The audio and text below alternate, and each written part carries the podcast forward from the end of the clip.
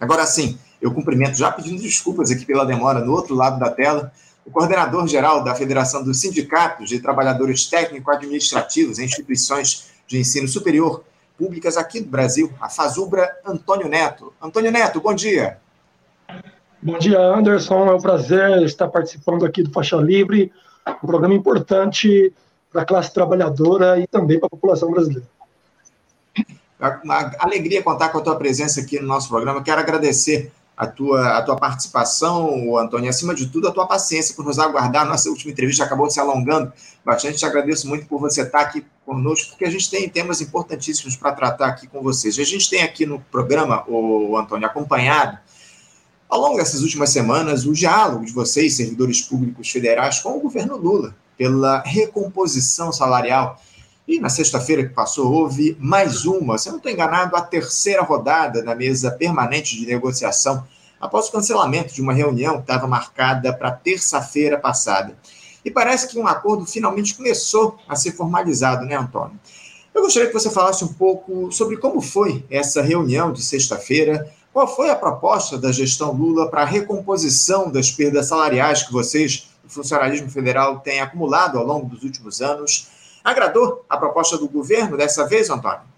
Anderson, olha só, primeiro é importante dizer que nós estamos versando sobre um orçamento de 2022, orçamento do governo anterior, que, uhum. diga-se de passagem, é, esses 11,2 bilhões destinados à recomposição salarial de servidores públicos só foi apresentado na mesa depois de muita pressão é, do serviço público de negociação dentro do parlamento, porque o governo Bolsonaro não havia colocado orçamento para recomposição salarial de servidores. Embora anunciasse no final do ano, o tempo todo, que reajustaria o salário dos servidores públicos. Né? Fato esse que só ocorreu depois de muita pressão, no mês de novembro e dezembro, quando foi fechado o orçamento, e aí é, foi apresentada a proposta de 11,2 bilhões. Nós fizemos uma reunião, fizemos uma reunião dia 17 é, de fevereiro com o governo, depois da abertura da mesa de negociação, a reabertura da mesa nacional de negociação, fato esse que não ocorreu durante os quatro anos de governo Bolsonaro e os dois anos do golpista Michel Temer. É, nós ficamos seis anos sem negociação efetiva com os servidores públicos nesse país. Né? Pelo contrário, tivemos, inclusive, ataques no governo anterior tentando desmontar o serviço público no país. Essa primeira reunião, no dia 17, o governo apresentou uma proposta é, de 7,8 de recomposição salarial e mais 200 reais no auxílio é, dos servidores públicos. É, para nós, um valor insuficiente, né, que não daria para ser negociado, e nós também tínhamos a expectativa do governo colocar mais orçamento nesses 11,2 bilhões, a fim de que pudesse é, atingir um patamar adequado de recomposição salarial. É bom lembrar que as nossas perdas salariais desse período giram em torno de 27%. Né? Então, esse percentual foi um percentual que não agradou. Nessa última reunião, o governo apresentou um novo exercício: 9% e mais 200 reais no auxílio. É, 9% a ser pago no mês de maio. Né? O governo disse das suas dificuldades, já apresentada pelo professor Daniel aí no debate anterior, né, as dificuldades dentro do parlamento, de negociação, é, de buscar mais orçamento, e, portanto, ele queria versar um valor de 9%.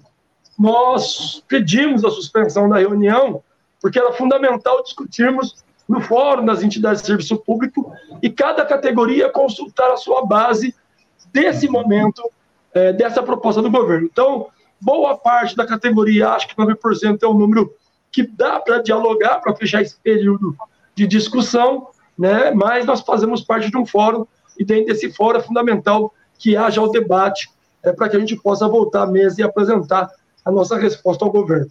Nós pretendemos é, fechar, Anderson, essa semana, esse processo negocial, e que tudo, a, a que tudo indica, nós vamos fechar tá, com esse percentual apresentado pelo governo. É, pois é, sem dúvida. Foi uma proposta aí que, de, de certa forma, agradou até a página 2 as entidades que representam o serviço público no nosso país, porque parece que vocês chegaram a essa reunião, vocês foram a esse encontro, o Antônio, com uma proposta de reajuste na casa dos 13,5%, e houve a negociação aí que chegou a esses 9% a partir de maio, não é isso? É, o, a nossa perda emergencial é 27%. Teve um uhum. setor de serviço público, que é o, o FONACAT, que é o outro fórum que representa os segmentos de serviço público, os servidores públicos da carreira de Estado, que apresentaram uma proposta de 13% para tentar contrapor aos 7% apresentado pelo governo. Né? Imediatamente o governo colocou na mesa os 9%, mais o auxílio de 200 reais. Né? Esse percentual que, é, para nós, embora seja insuficiente, Anderson, é um percentual que nós precisamos fechar essa campanha salarial emergencial para que nós possamos discutir, de fato, o orçamento do governo Lula, que entra agora no dia, a partir do mês de abril. O debate do orçamento desse governo para 2024, lei orçamentária, entra agora a partir de abril, fechando, obviamente, no mês de agosto. Então, a ideia é que nós possamos fechar esse primeiro momento do debate do orçamento do ano passado, para que nós possamos aprofundar o debate desse governo e aí sim versar é, um orçamento que possa recompor nossas perdas e, mais do que isso, possamos avançar é, numa, num reajuste decente para o conjunto dos trabalhadores do serviço público. Sem dúvida, sem dúvida alguma. Agora, o Antônio, dá para dizer que vocês esticaram a corda até onde era possível, Antônio? Seis servidores foram as últimas nessa negociação com o governo federal? Sem dúvida, Anderson. É, nós é, tensionamos e entendemos até nesse momento que é um governo, como disse o professor é, Daniel anteriormente, é um governo que completa 100 dias, está iniciando o seu trabalho com toda a dificuldade que está colocada por conta desse arcabouço de frente é, no governo, e isso demanda uma certa paciência, vamos dizer assim, nesse início de governo, então, entendendo esse processo, nós avaliamos que é fundamental buscar, nesse primeiro momento, o diálogo. Por que isso? Porque nós estamos versando sobre um orçamento do governo anterior, como eu disse, e vamos começar a trabalhar o orçamento desse governo agora, é, no mês de abril, a partir do mês de abril, no mês de maio. Né? Então, há um momento de diálogo, esse primeiro momento de diálogo, porque tem outros elementos na pauta de reivindicação que vai para além do reajuste salarial. Por exemplo, nós queremos debater o revogaço. Tem diversas é, é, é, portarias, instruções normativas, decretos feitos pelo governo anterior que atingem diretamente o servidor público. Nós queremos discutir sobre isso. Nós queremos discutir também as pautas específicas. Por exemplo, a questão da carreira dos servidores públicos, a democracia no serviço público. Né? Nós queremos revogar questões que são fundamentais e que nos atingem. Então, é, é um momento de esticar a corda assim no debate orçamentário, né, e nós somos até onde foi possível, mas é um momento de debater outras questões da pauta de reivindicação e que nós temos certeza que esse governo tem condições de nos atender.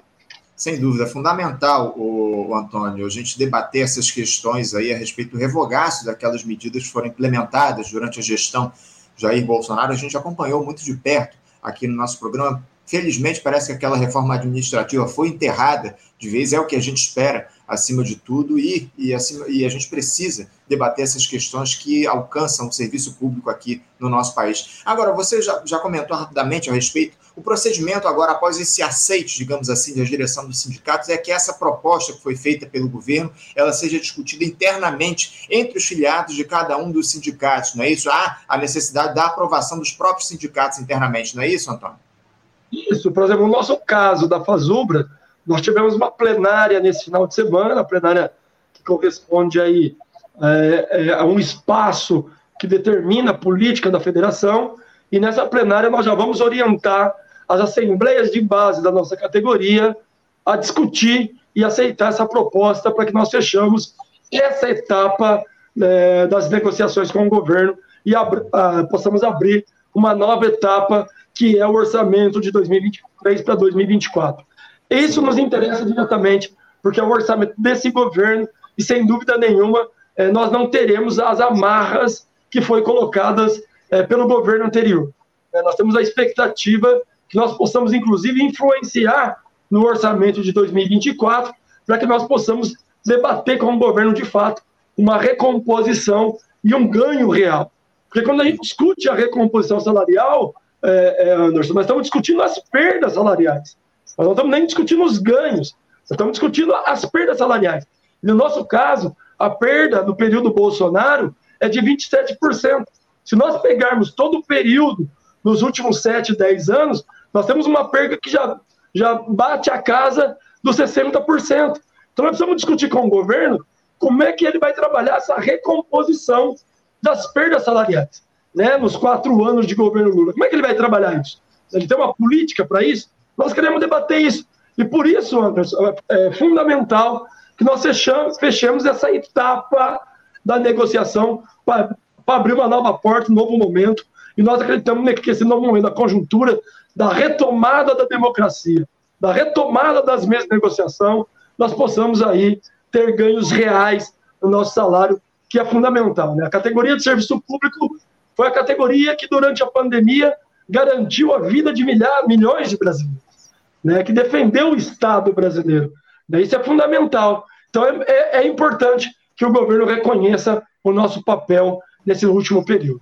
Sem dúvida, ainda mais esse ano, como você muito bem citou, esse ano de 2023, vocês vão poder fazer a disputa efetiva em relação ao orçamento do ano que vem. É isso que está colocado, algo que não aconteceu durante a gestão Jair Bolsonaro. É muito importante os servidores públicos fazerem esse diálogo, esse debate com o governo federal. Agora, o, o, Antônio, surgiu lá uma, uma questão que relacionada à destinação desses pouco mais de 11 bilhões de reais disponíveis na LOA. A questão que surgiu foi justamente que esse, esse valor fosse destinado exclusivamente para a recomposição salarial. Porque a gente sabe que o auxílio alimentação, esse que vai ser acrescentado 200 reais por mês pelo governo federal, esse auxílio ele pode ser retirado de outra fonte de custeio, não é isso, Antônio? Por, qual, é, qual foi a alegação do governo para que não colocasse esse, esse reajuste do auxílio alimentação em uma outra fonte, destinando esses 11,2 bilhões de reais exclusivamente para a recomposição salarial de vocês? Esse é um debate fundamental, Anderson, porque nós trabalhamos é, durante todo o tempo que o governo apresentou sua primeira proposta numa lógica de que os auxílios fossem é, retirados de outra rubrica, né, que não fosse dos 11,2 bilhões. Por quê? Por dois motivos. Primeiro, que você diminui o percentual é, para pôr no salário dos trabalhadores, e o segundo motivo é que você tira a parcela da categoria quando você dá um auxílio alimentação, porque os aposentados, por exemplo, não entram é, dentro desse auxílio. Né? Então, você separa um setor da categoria, o que é ruim. É, a resposta do governo nesse debate é que não seria possível, nesse momento, é, retirar de outras fontes, porque ele correria o risco de ser acusado de efetuar uma pedalada fiscal, a exemplo do que foi feito, que foi a acusação é, da, da, da ex-presidenta Dilma. Então, com essa preocupação, o governo quis manter dentro desse, desse orçamento, desse, dentro desse arcabouço fiscal, para que pudesse, então, no próximo momento, discutir, né, dentro do orçamento futuro, os demais auxílios. Porque nós não podemos discutir só o auxílio alimentação. Temos que discutir o auxílio saúde, os o auxílio saúde e os demais auxílios para os servidores públicos. Então é esse debate que nós vamos querer apresentar no próximo período. Uhum, sem dúvida. Agora, o, Antônio, para a gente encerrar aqui o nosso papo, é, já há uma, uma previsão de quando vocês, entidades do serviço público, vão dar uma resposta para o governo federal em relação a essa última proposta de reajuste na casa dos 9% também, o auxílio alimentação e 200 reais, já há um, uma, uma data específica, pra, uma data limite para que vocês deem essa resposta ao governo federal? Nós solicitamos ao governo no mínimo dois, três dias para dialogar com a nossa base, com a nossa categoria.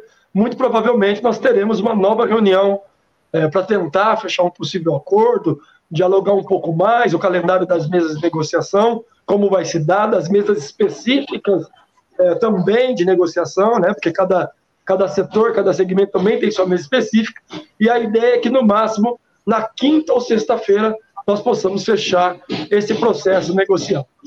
É o que a gente espera, que haja um entendimento efetivo entre vocês, servidores, e o governo federal, e, acima de tudo, Antônio, que os profissionais do serviço público aqui no nosso país sejam valorizados, acima de tudo, é o que a gente espera, porque houve perdas enormes ao longo dos últimos anos, em especial é, nessa gestão do Jair Bolsonaro. A gente, mais uma vez, tem acompanhado muito de perto esse tema aqui no nosso programa, é um tema muito caro para a gente, porque a gente sabe que a valorização do servidor público, ela atinge diretamente a população da base da pirâmide. Os servidores públicos, eles trabalham é, efetivamente para atender a demandas do povo pobre aqui do nosso país. A gente precisa de um serviço público forte, de servidores é, tenham uma remuneração minimamente justa para que a população brasileira toda possa usufruir desses, desses benefícios, desses serviços públicos aqui no nosso país. Antônio, eu te agradeço muito a tua participação aqui no programa de hoje. Eu espero que haja efetivamente uma, uma, um acordo aí entre vocês, servidores públicos, e o governo federal, que essa proposta aí, caso ela seja